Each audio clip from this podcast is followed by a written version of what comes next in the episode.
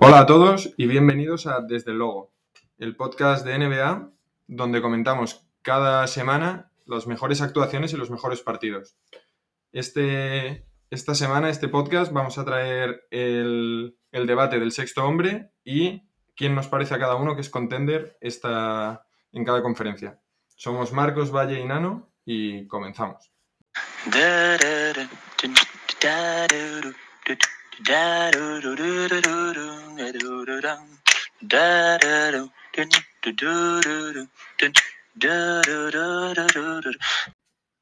Bueno, eh, hola, no os he echado de menos, la verdad. esta semana, o ha sido corta, ha sido corta. No me ha dado tiempo. Habría que explicarlo, ¿no? Porque hoy de repente.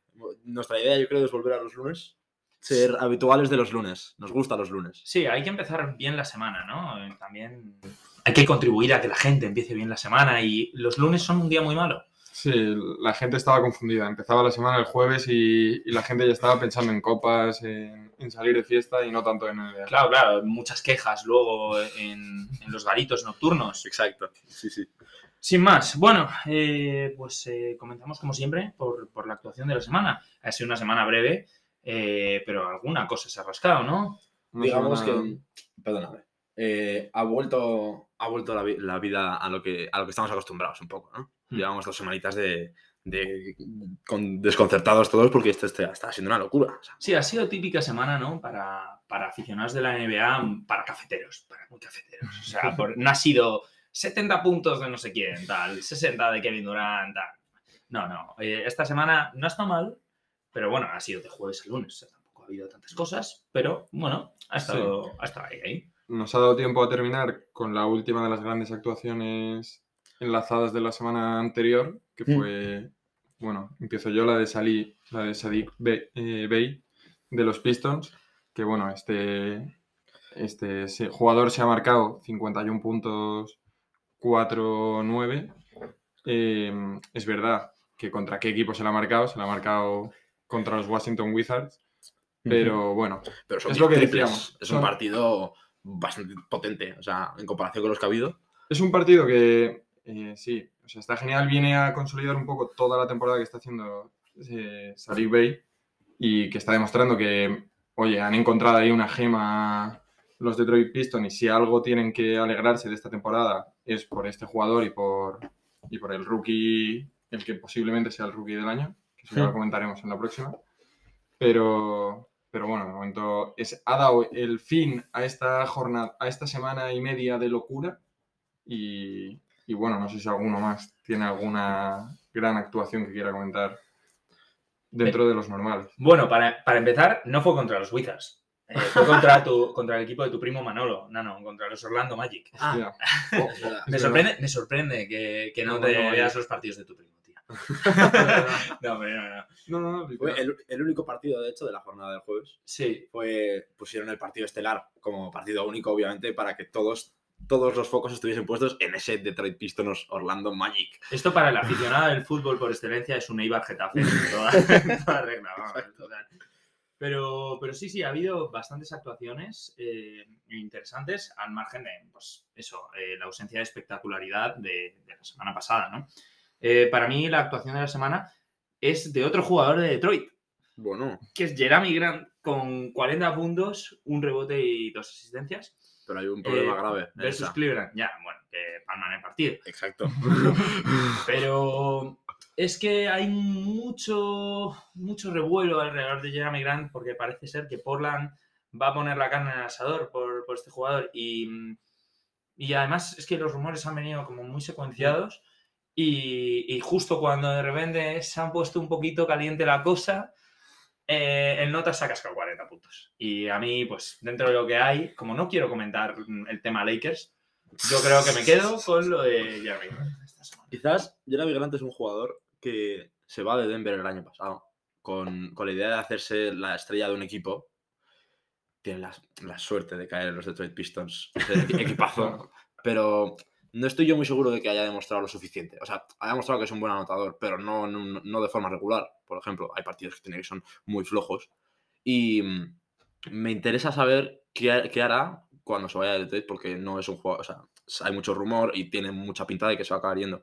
Y si se va a un equipo en el que se le dé un poquito más importancia de la que tenía en Denver, pero no sea la, la estrella número uno de, del equipo, puede hacer muchas cosas. O sea, a, mí, a mí me parece que tiene un potencial bastante interesante. A ver, o sea, ahí la cosa es, yo creo que es un bet on yourself, ¿Mm? pero que le ha salido muy bien porque firma el mismo contrato, Jeremy Grant entra en agencia libre y los Denver Nuggets le ofrecen el mismo contrato que tiene ahora mismo en los Detroit Pistons, que es un equipo en reconstrucción absoluta, que no gana ni un partido, y dice, pues venga, yo me voy ahí, soy el líder anotador, y ahora mismo cada mercado de fichajes es a ver quién puede conseguir a Jeremy Grant para su equipo para un- Sí, una tercera estrella. Una Sí. tercera estrella que todos los equipos buscan y que yo creo que puede sacar una buena tajada ahora cuando, cuando consiga salir, que no sé si es este año o el siguiente. Sí, igual en un, en un plano un poco más eh, económico, ¿no? Podría, ser, eh, podría considerarse como una tercera pieza de un Big Three, como fue entonces, pues repito, en un plano más económico, Holiday. Sí, Eh, sí, sí. En Portland, a ver qué, qué hacen el año que viene. A ver, eh, que Lillard necesita peña y parece que Jeremy Grant está ahí. ¿Y tú, Marcos? Eh, pues a ver, ¿qué a nos ver, cuentas? Yo tengo un par- unas cuantas actuaciones anotadas, pero ha habido dos actuaciones de una dupla durante estos, estos días que han significado, en ambas han, han llegado a los 60, a los 60 puntos entre los dos de forma conjunta. Y que eso pase en un partido es, es complicado. O sea, no te estoy diciendo que marque un jugador 60, pero que entre dos se marquen 60 ya es un partidazo. Y hablo de los, los Jays, los Jays de Boston. Tenemos a Jason Tatum y a Jalen Brown enchufados, siguen enchufados. Hay bastantes cosas que hablar en, de Y Boston. el primero es contra Sacramento, se marcan 62 puntos entre los dos. A ver, Sacramento es, digamos, un equipo más, acce- más accesible, ¿no? Más fácil conseguir Bueno. esos números, pero es que eh, el partido del domingo por la noche, eh, entre los dos se marcan 60 contra Denver, que ese partido ya es mucho más competitivo. Y eso demuestra ¿no? cuándo van a frenar estos dos, cuándo van a frenar los Celtics. No parece que tengan En un, general, los Celtics. un punto. Los Celtics, exacto, exacto. Pero Sí. vamos, me parece que es como que quizás se, se pone más todo en el escaparate, este- estos Boston Celtics, cuando estos dos brillan. Desde luego. De hecho, eh, esto me viene perfecto a mí, mm, me vais a permitir, pero eh, el partido de la semana para mí ha sido ese partido contra Denver de, de los Celtics.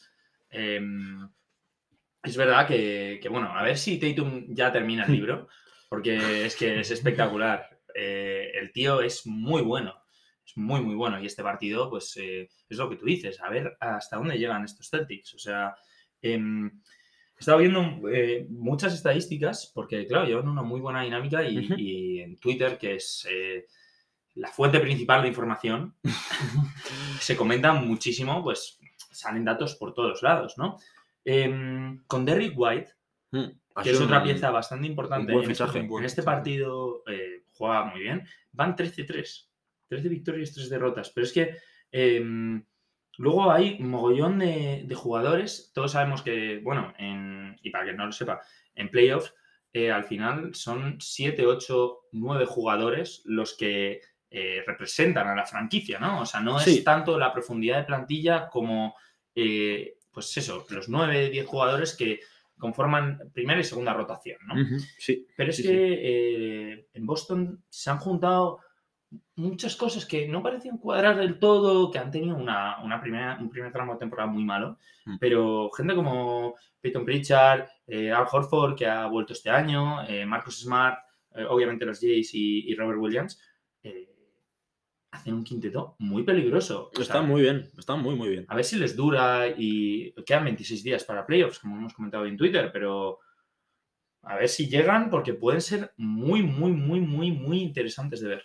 Sí, vienen con una racha brutal. Yo creo que son de los mejores equipos desde, desde enero, igual con los eh, Minnesota Timberwolves. Probablemente sí. Pero- Impresionante los Timberwolves ahí arriba también. O sea, Los. Wimberwolves. Los Wimberwolves, Los exacto.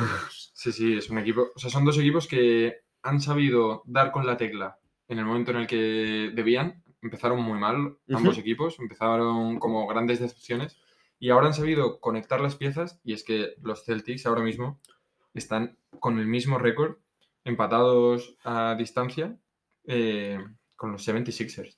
O sea, son, es un equipo que ha sabido recuperar todo lo que había perdido en, en un inicio de temporada y a- que ahora dan un miedo y a Sí, ver sí. Qué, qué son capaces de hacer en esta conferencia este que, que, bueno, luego comentaremos a ver. Sí, sí, desde Sí, luego. y, tiene se, cada y uno. se les pone además, eh, A, a Tatum se le está poniendo una cara de jugón.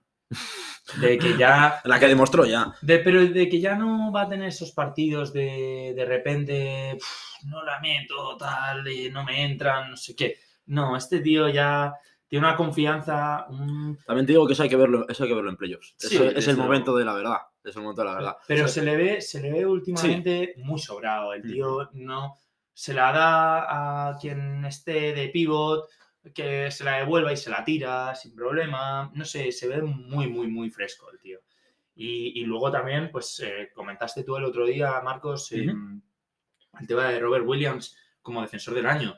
Eh, y aquí quiero hacer una mención especial porque eh, sí que me he fijado eh, en las estadísticas de este tío como defensor y, bueno, lo estaban comentando, lo comentaste tú el otro día. Y he visto, pues un poco, me he fijado en la actuación de Nikola Jokic, candidato al MVP.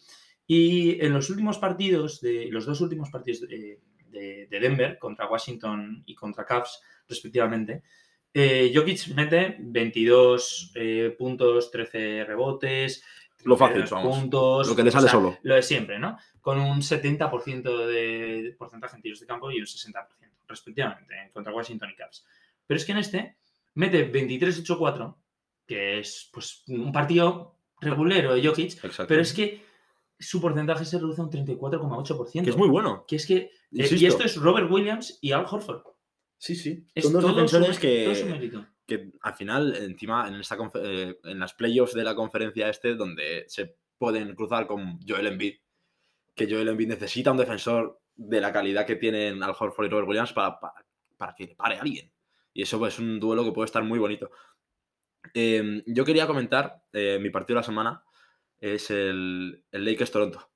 Ojo, El Lakers Toronto me, me llama la atención. No, tampoco es que tenga un análisis muy profundo, pero hay que hablar un poquito de, de ese, ese canasta de Westbrook y decir que Westbrook no está tan mal como todo el mundo le pone. Quiero decir, los Lakers están mal, pero están mal todos. No es culpa de Westbrook. sí, es un poco la cabeza de turco, ¿no? Exacto. Porque al final sí que está LeBron James marcando treinta y tantos puntos por partido, no sé, o sea, está haciendo unos números espectaculares para ser su, su temporada diez y tantas. 19. 19. Y em, me- marca 36 puntos en el partido contra Toronto. Pero es que lo quiero enlazar, este partido, que es el partido de la semana, eh, en mi opinión, por como los Lakers otra vez vuelven a la prórroga como ese momento épico, ¿no? Que la epicidad sí les gusta. eh, para hablar de Toronto. Porque em, se les está pasando mucho por alto. Y quiero remarcar los últimos siete partidos de Toronto solo pierden esa prórroga contra Los Ángeles Lakers y ganan a San Antonio, a Phoenix, a Denver, a los Clippers y a Filadelfia. O sea, ganan a, a equipos bastante potentes. Y son un equipo que a priori no se le tiene nada en cuenta y están ahí metidos en su puestito de playoffs, bueno, de- o de play y pueden hacer ruido. La conferencia esta es muy complicada, obviamente, pero Sí, a mí me gusta, me gustaría pensar que Toronto tiene la posibilidad de, de complicar la vida a alguien, por lo menos. A ver, no sé si tanto, porque al final están en una conferencia que va a estar muy difícil esta, esta temporada, pero sí que es verdad que aunque sea el tener una buena experiencia de playoffs para Scotty Barnes, Hmm. le va a venir muy bien. Creo que encima, bueno, no sé si tienen un pick eh, de otro equipo, de algún traspaso que le ha venido, que, o sea, van a tener un pick bueno, van a poder seguir complementando con el equipo y, y si consigues hacer algo, si consigues dar la sorpresa, aunque sea en una primera ronda que va a ser muy difícil, pero bueno, Claro. consigues hacer una actuación que no sea un sweep, un 4-0 y eliminado, y tener experiencia y le va a venir muy, muy bien. Sí, bueno, desde luego ahora mismo están séptimos eh, y están en play-in contra nada más y nada menos que, que los Brooklyn Nets. Eh, veremos, cómo se, veremos cómo se les da eso, pero Eso sería top, ¿eh? ¿Te imaginas? ya nadie... Sí, bueno, sí. Imaginémonos. Sí, o sea, sería, se- para Scotty Barnes sería eh, completamente pasar de jugar en tercera regional a ganar el balón de oro. Otra analogía de fútbol hoy, madre mía. Eh, porque nadie, ya nadie se acuerda de Scotty Barnes fallando esos tiros al lado de la canasta eh, en el All-Star. Weekend. ¿eh? No, no. Eh, ahora, bueno, ha tenido récord de anotación eh, contra los Lakers, ¿no? Eh, 31 puntos, 6 rebotes, eh, 17, no, 6 17 rebotes, sí. Eso, 17 rebotes. Que también es su récord. Eh, un partido muy completo de, del rookie y, y bueno, la verdad es que eh, va a estar interesante este Sí, sí. año el Rookie of the Year. Sí, sí, sí. Ya Yo- lo comentaremos otro, en otro momento. Yo antes de pasar a, a comentar un poco qué equipos nos parecen contenders y qué- quién va a ser el sexto eh, Six Month of the Year, eh, traía dos datos que han pasado esta semana, que uno de ellos me ha sorprendido un montón y quería ver cuál era vuestra opinión y el otro, pues teníamos que comentarlo que el que tenemos que comentar es LeBron siendo el segundo máximo anotador de la historia de, play- de Sí, sí, eso es temporada regular. Muy loco.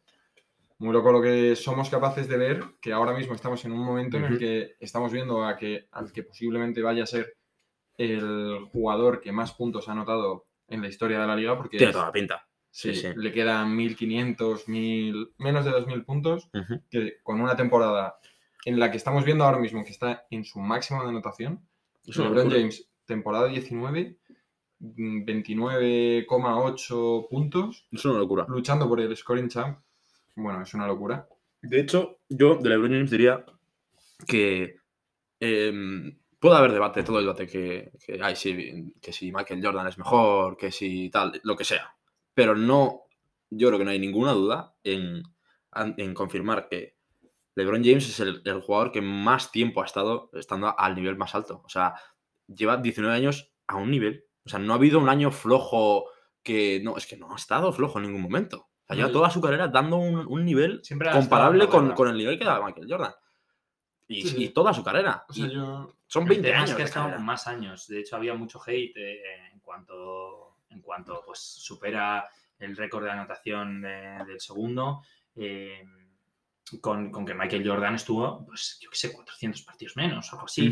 Y que si hubiera mantenido su promedio, eh, estaría primero con diferencia. Sí, pero Muy bien, pero es que es lo que decía Devin Booker hace dos semanas. Si sí, sí, sí, sí, sí, pues mira, yo también tendría un anillo aquí mismo en Madrid, pero no lo tengo.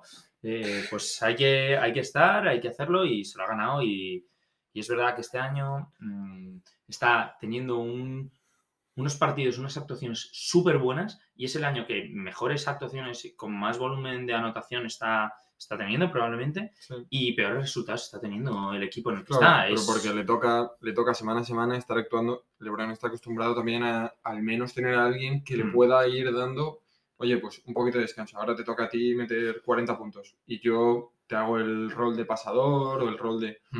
No, claro, es esta que- temporada le está tocando eso. Marca 38 puntos contra los Wizards, por ejemplo, y pierden. Sí, Eh, sí, marca 30 contra Raptors también eh, antes, de, eh, la- eh, antes que el de la prórroga, la semana pasada, y pierden. O sea, no puede ser que sea de forma sistemática tener un jugador que te marque esos 30 puntos mínimo casi y, y que tengas ese récord. Sí, van a tener una postemporada bastante difícil en Los Ángeles Y, Ya veremos. a este respecto. y el segundo dato que a mí me ha sorprendido mucho, ¿Mm? porque bueno, ahora mismo estamos a más o menos, o sea, al final el calendario es desigual, entonces hay algunos equipos que les queda más partidos, otros menos. Sí. ahora mismo a los Phoenix Suns les quedan 10 partidos esta temporada. Tienen asegurado, Estamos cerquita ya. tienen asegurado ser el equipo con mejor récord de toda la NBA. ¿Sí? Ahora mismo. Ya lo tienen gracias a la última victoria. Ahora mismo no hay ningún equipo que aún los Suns perdiendo los 10 partidos y el resto ganando todos, eh, podría quitarles ese récord. Qué barbaridad. Que, lo cual les otorga, en caso de que lleguen a, la final, a las finales de NBA, la ventaja de campo. Que me ha parecido una locura. O sea, estamos a 10 partidos, que es un montón. Y que estén tan, Y ya tan, está tan por encima. Sí, sí, es equipo increíble. que, que ha tenido muchas bajas, que sigue Chris Paul. O sea, es que bueno, es que esto está. O sea, la temporada de los Suns es para verla y enmarcarla. Sí, sí. Y podemos. Aquí ya os lanzo, si queréis. Él, después de daros este dato de la victoria apabullante de los Suns, podéis empezar, empezar diciéndome quiénes creéis que van a ser los ganadores de la conferencia oeste, en este caso, Mm. y quién sería el equipo que os gustaría que la ganara. Uf. Está complicado este año, ¿eh? Mm. Esa pregunta es un poco capciosa, ¿no? Veamos. eh, bueno, recordemos que mm, están ahora mismo en puestos de playoff eh, directo. Están eh, por la conferencia eh, oeste, que es la que Sí. vamos a comentar primero. Los Suns como primeros. los Grizzlies Es que están, como segundos. Los están Grizzlies, ¿eh? nueve, nueve victorias por el encima los Suns. Es una Sí, sí, barbaridad. es tremendo. Luego Golden State, Utah Jazz, Dallas Mavericks, los Timberwolves Y luego en play-in están Denver y, y Clippers y New Orleans Pelicans y Lakers. Mm, igual que el año pasado se, se intuía, se podía llegar a pensar que igual LeBron se marcaba la épica y que desde play-in podían hacer algo. Este año a mí me resulta complicado. Voy a empezar yo, si, si os parece bien. Bueno, Eh, he vuelto a traer la hojita con, con los datitos. Y... qué poco ecológico, desde luego. No, hombre, no, es papel reciclado. No pasa nada. Y bueno, en la conferencia oeste, para mí, mis dos favoritos son Phoenix. Desde luego. Desde luego, además, eh, justo mm, anteayer o, o ayer leía un, un artículo en la NBA que, que comentaba pues, los 10 quintetos eh, con mejor net rating de la liga. Eh, sí que es verdad que no son top 1, que ahí están los Boston Celtics ahora mismo, eh, pero eh, están, bueno, están top 10. eh, Claro. El quinteto inicial de los Phoenix Suns y, bueno, 10 victorias por arriba, ¿no? Ujú. Sí, Prácticamente. sí, una locura. Y Pero, antes, Golden antes de que hagas esta, que ya ibas a decir ahí tus dos. Bueno, acabas de decir Golden State. No, no, aquí hemos venido a decir quién crees tú, un equipo, un único equipo. Uno, uno que va a ganar que crees que va a ganar. que gane. Y luego tú ya di el que te apetezca, el que tengas. Bien, ganas. bueno, yo si tuviera que poner eh, El corazón, el corazón. mi dinero y mi corazón, eh, yo empecé a ver la NBA cuando Ricky Rubio jugó a los Suns. Y eh, es que he visto toda la evolución estos dos últimos años y yo, vamos, pongo mi dinero sobre eh, Phoenix. Eh, yo creo que la conferencia oeste este año va a estar más disputada de lo que pensamos, pero yo creo que la regularidad se va a imponer. Y luego, pues bueno, molaría Golden State. Eh, siempre mola ver a Stephen hacer cosas de aliens. O sea, que tu corazón está con, con los Suns todo, todo a full. Corazón y muerte. dinero a los Suns. a muerte. Y encima ahora lleva dos, eh, bueno, desde la lesión de Chris Paul, Devin Booker, haciendo de... point- es Point Booker. Y, y ahora el tío está jugando espectacular también, está jugando muy suelto. Yo lo veo. No sé por qué tengo una corazonada. Sí, lo veo. Pues mira, yo la verdad es que tirando de mente, tirando de. no de lo, que, de lo que me gustaría, pero de lo que creo que va a ser, eh, para mí se lo lleva a Golden State. Mm, ¿Qué queréis que os diga? A mí me parece que es un equipo que sabe perfectamente cómo, cómo llegar hasta ese punto y ganan, y ganan, y ganan. Y es un equipo que quizás no vaya a tener la, la regularidad que sí que sí que ha demostrado tener Phoenix Suns, pero es que están terceros y han tenido a Curry lesionado mucho tiempo. Clay no ha estado en su nivel todavía porque está volviendo de lesión. Un jugador clave como Draymond Green también ha estado mucho tiempo fuera. Es un equipo que si están todos, es que no veo ningún equipo capaz de, de- de- de ganarles. Los veo muy superiores. óptimo, claro. Pero... Muy, todos, bueno, sí, claro, claro. Obviamente siempre hay circunstancias, eh, como en todos los años en playoffs y las finales. Pero Golden State, a mí me parece que van a, van a ganar la conferencia oeste y se van a plantar las finales otra vez. ¿Y ¿Y quién te gustaría? ¿Quién Y con corazón, eh, pues la verdad es que he dudado porque sí que me gustaría ver a, a Doncic ahí arriba, pero mm, tengo una preferencia por encima. Y es eh, que Denver Nuggets se plante en, en las finales. Vale, a mí, vale, a mí- vale, a mí vale, Denver Nuggets, gusta. encima, no lo veo tan complicado como Dallas. Yo a Denver le veo que una temporada que a priori se les. eh, con la baja de Michael Porter Jr., Jamal Murray que no vuelve tampoco. Un año que a priori se les plantea como que no van a llegar a nada, tal. Y, y están séptimos. Es verdad que tendrían que jugar el play-in. Pero eh, si vuelven los dos Sí, sí. a un nivel, mm, digamos, medio, o sea, de lo que hacían, ya el equipo es una locura. O sea, ya Sí. tiene una pinta que, Sí, confianza. la verdad, ojalá, me parecería, confianza. Justo, me parecería una, una superación de temporada increíble. Es un poco lo que se habla con, con Ben Simmons, ¿no? En Nets, que si vuelve a un nivel que pueda aportar, con aportar, Sí, sí. mm, ya les vale. Y son dos jugadores eh, que han demostrado su valía, ¿no? notablemente en las últimas temporadas. ¿Y tú qué, no? Yo ahí, o sea, bueno, yo veo muy claro, o sea, al principio de temporada pensaba que iban a ganar lo- los Warriors, y ahora mismo es que no veo qué equipo puede parar a los Suns. Otro, otro que se pasa a los soles. Sobre todo porque creo que en primera ronda van a tener un partido, una, una serie fácil. Creo que cualquiera que, sea, que acabe octavo mm, va a ser un buen match para los Suns. Ojo se plante Sion, ahí en Phoenix, Sí, a destrozar Ha salido hoy que no probablemente no, no juegue en lo que queda de temporada. Nah. se le complica, pero está CJ McCollum ahí haciendo cositas. Nah. ¿eh? Pero va a, tener, va a tener la ventaja de campo, va a tener a unos jugadores que, aunque no tengan toda la experiencia que tienen eh, Stephen Curry y Draymond Green y los demás, joder, han llegado, vienen con unas finales de NBA muy recientes, Sí. ya han ido ganando, esta temporada ya ha sido como la consolidación absoluta y yo creo que van a dar, van a dar mucha pelea en, en cualquier eliminatoria. Y luego ya por corazón, aunque a los Nuggets también lo has dicho y joder, veramos. O sea, a mí simplemente con que vuelvan Michael Porter Jr. y, Ma- y Murray, ya me gustaría, ya iría con, ese equipo seguro, Seguro. de corazón. Mm. Voy a ir con los Mavericks porque la verdad es que, joder, pensaría en los Grizzlies por ver a Yamorand en las finales, pero creo que si llegan los Grizzlies a las finales, tendremos unas finales menos entretenidas Probablemente. que si llega Dallas Mavericks con Luka Doncic, que es que si en primera ronda de playoffs se marca un promedio de 35, no me quiero imaginar lo que haría Habría que en verlo unas eso. finales de NBA. Madre mía. Sobre todo que es, la, es el primer año que no tienen a, a los Clippers con Kawhi ahí. Hola, os vais a casa. Eh, es sorprendente también que, que no hablen de, de los Grizzlies, ¿no? Sí, que no hablen aquí mis colegas de los Grizzlies, porque es que. Mm, hay, demasiada poca experiencia. Los Pero- veo muy verdes. pero es que, que sí, que han jugado muy bien, pero es que no es, muchísimo. no es lo mismo. Es que no es lo mismo.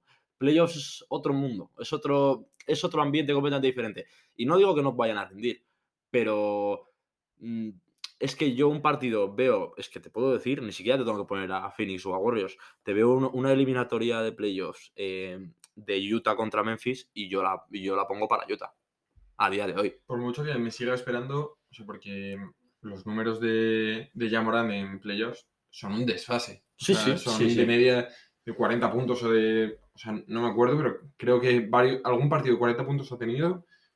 Una locura. Entonces, sí, va a hacer eso.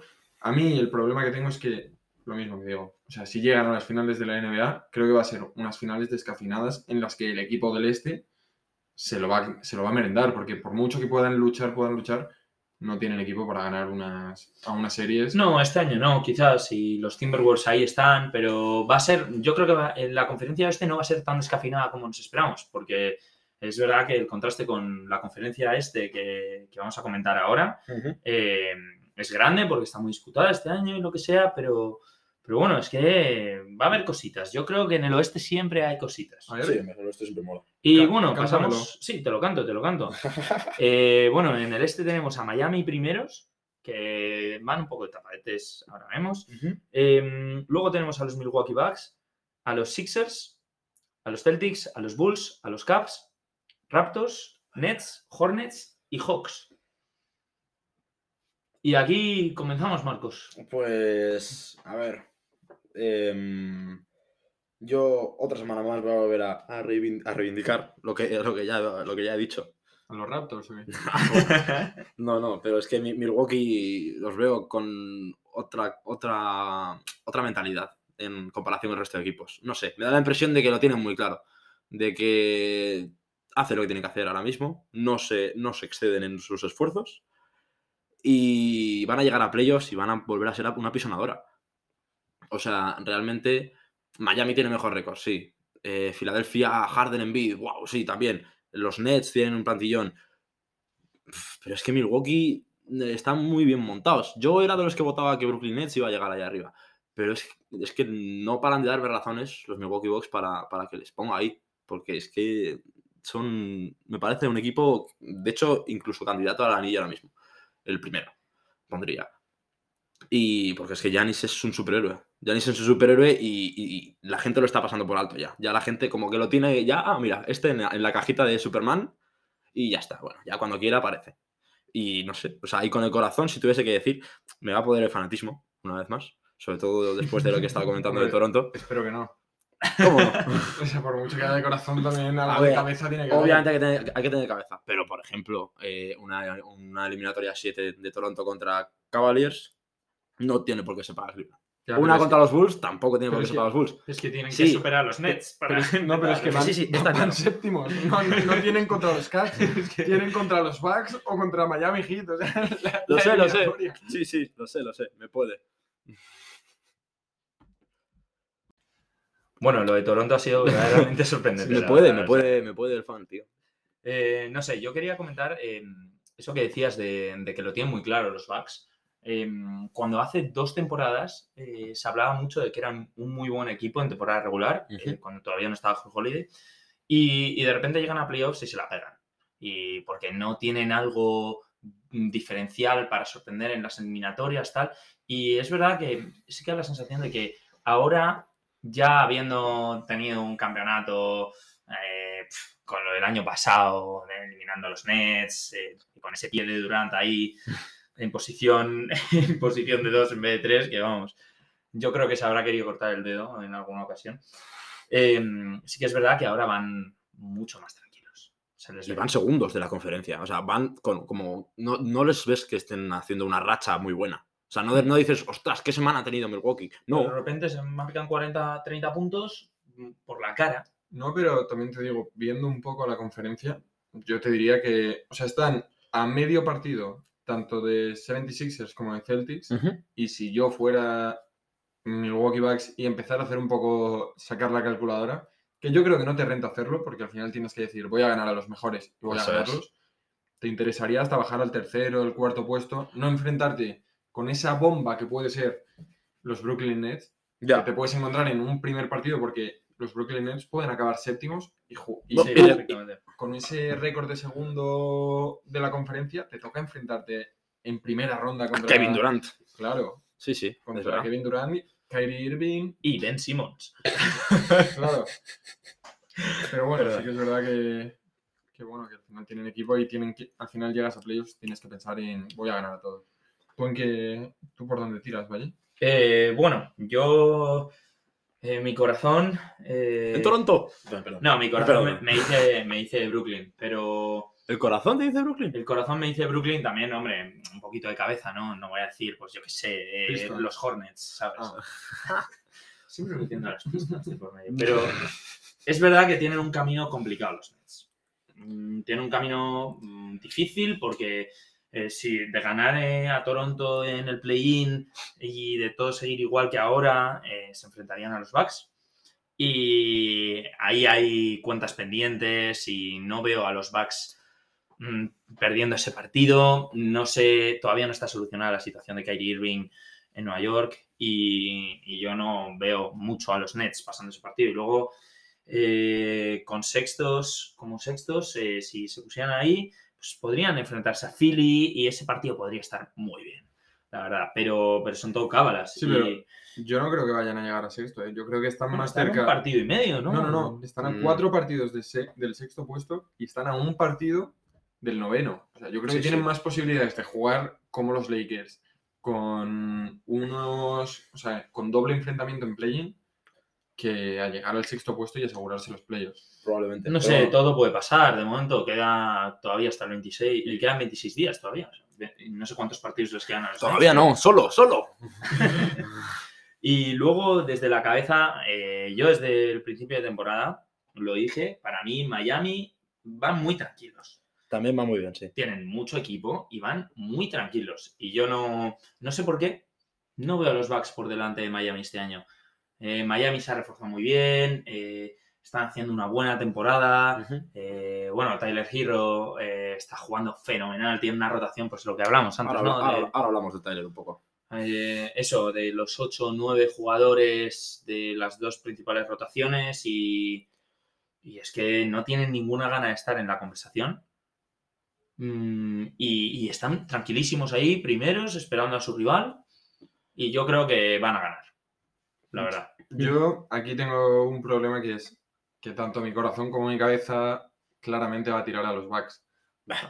Al final, al final son un equipazo. Yo creo que al final, yo creo que el año pasado lo que consiguieron solucionar frente a las dos temporadas previas en las que perdieron con un 4-0 contra Miami que les eliminaron y con un 4-2 que en realidad fue otro 4-0 que les metieron eh, Filadelfia. No, Filadelfia no. No, Filadelfia Eh, no. Te digo yo quién es, si quieres. sí. los Raptors, que empezaron ganando 2-0 esa eliminatoria y luego les metieron un 4-0. Creo que al final lo que consiguieron fue defensa y lo consiguieron tanto en Ru Holiday como en PJ Tucker, que al final va a ser una buena baja esta, esta vez para estos playoffs. Sí, Han conseguido algo de defensa en Ibaka, al final es un jugador que les puede aportar mucho, sobre todo de experiencia de playoffs. Ujú. Puede ser un jugador que entre en la rotación. Y sí que es verdad que, bueno, como equipo que en caso de que eliminaran a, a los Bucks, sí que me tiraría el corazón, seguramente fuera Miami. Es un equipo que eh, desde, desde que yo empecé a verme todo, o sea, bueno, a seguir continuamente la NBA, eh, estaba muy arriba y estaba jugando muy buen baloncesto. Yo pude ver esas finales de NBA contra los Lakers y, y bueno, tienen un equipo que la verdad es que por todo, por Jimmy Butler, por Tyler Hero, por que al final son unos mofaos Hmm. y pues si pueden llegar lejos. Sí, parece es que no, no se les va a tumbar fácil a Miami. No, no, no tienen pinta de ser un rival que dé su brazo a torcer. Y hablando de Taylor Hero, eh, vamos a comentar, mm, yo creo que brevemente, ¿no? Es que es- no, no hay mucho debate. Sí. Claro. A ver, eh, el sexto hombre del año. Para, que, para quien no lo sepa, eh, en un equipo de baloncesto juegan cinco jugadores titulares y el sexto hombre es el, mm, pues el primero que sale desde el banquillo y tiene un papel principal en, Sí. en la rotación, porque es un poco jugador bisagra entre la primera, la, la primera parte de la plantilla, la primera unidad y la segunda unidad. Eh, bien, Tyler Hero este año parece el principal candidato. No sé vosotros eh, cómo lo tenéis. Yo, Eh, a ver, es que puedes decir otros nombres, pero es que es muy fácil, muy fácil elegirlo a Tyler sí, Hero. con los números que yo Está haciendo unos números es que- muy superiores a cualquier otro jugador que salga desde el banquillo. Sí que es verdad que se comentó a principio de temporada, no sé si os, acor- si os acordáis, eh, que bueno, el traspaso de Montrezl Harrell de Lakers a, a los Wizards eh, pues fue muy, muy sonado, porque bueno, eh, Montrezl Harrell, eh, para quien no lo conozca, eh, fue sexto hombre en la temporada 19-20 eh, con los Clippers y, y fue muy buen jugador. Luego en los Lakers pues, tuvo ahí una época difícil, como Hmm. muchos jugadores últimamente.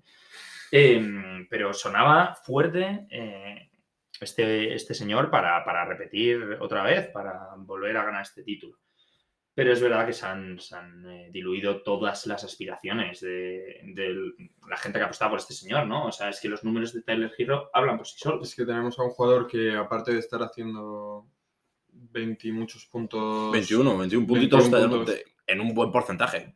Casi 40% de triple. Ahora os doy unos datos, si queréis. Vale, o sea, pero bueno, antes de eso, o sea, es un jugador que está marcando la diferencia en el mejor equipo de la conferencia este, que está ganando partidos, que está siendo una persona con muchísima personalidad, que se tira, es, es yo creo el que más tiros se tira de toda la plantilla de Miami. Hmm. El que tiene una responsabilidad muy grande, es un jugador que ha ido a por este premio porque al final lo que también te interesa es Taylor Hero está jugando minutos contra la segunda plantilla de muchos, de muchos equipos y eso te permite tener a un anotador muy bueno contra defensores no tan buenos y aunque también juega toda la fi- todo el final, todo el cuarto Sí, cuarto. Sí, o se sea, juega, juega 33 minutos por partido. O sea, Es un, realmente. es un hombre que, que cierra partidos, es un sexto Claro. hombre que cierra partidos. Em, bueno, para que os hagáis una idea, está jugando más minutos que nunca, eso, 33, 33 minutos. Eh, pero es que eh, lleva tres temporadas, esta es su tercera temporada en la NBA. Y en la primera eh, promedió 13 puntos por partido, casi 14. En la segunda 15 y en esta está promediando pues 21. Pero luego, pues en- a nivel de asistencias, eh, está en su mejor temporada con 3,84. Sin más, tampoco es un tirador. Eh, y a nivel de rebotes tampoco mejora mucho, pero es que el impacto que tiene sobre el juego es en momentos decisivos. Claro. Y, y bueno, eh, yo, a ver, bueno, para mí es el candidato principal. También. O sea, Sí, no, no, no veo hay unanimidad, ¿no? Sí. Luego o sí que es verdad que se habla de Kelly Oubre Jr., pero... Sí, o sea, tengo aquí la lista de, de las apuestas, pero es que es, el- es aplastante. La cuota de Tyler Hero es muy, muy, muchísimo más baja que el resto. Tenemos luego por detrás a Kelly Oubre Jr., a Kevin Love. Kevin Love, que está ahí. Sí, tío está ya, ahí. ya viejete, que tiene más, canas que tiros casi. Eh, Montres Harrell, Jordan Clarkson, Buddy Hill, Terrence Mann, Dennis Roder, Cameron Payne. Todos jugadores que no están dando un mal rendimiento desde el banquillo, pero que no se, no se acercan al nivel de Tyler Hero, pero ni de cerca. No, no, la verdad es que de, de los temas que hemos comentado eh, estas semanas, Yo diría que esto este es más claro. el más claro y el que más menos discusión hay. Pero bueno, Eh, está bien, no discutir por una semana. Hombre, Sí, sí. Además, empezar los lunes tranquilos no está mal. Ya vendremos la semana que viene comentando y discutiendo por quién creemos que es el rookie del año. Y ya la siguiente ya es que. Cuidado. ya estamos en Cuidado que ya empezamos del lío. Sí, sí. Empezamos a oler playoffs. Ya, ya se está encendiendo la caldera de la locomotora de los playoffs, señores. Así que nada, Eh, esperemos que mm, os haya gustado, que sigáis ahí a- al pie del cañón, disfrutando como tanto, por lo menos la mitad de lo que estamos disfrutando nosotros. Eh, y nos veremos la semana que viene. Sí. Nos veremos, discutiremos por el rookie. Chao, chao. Bueno, chao.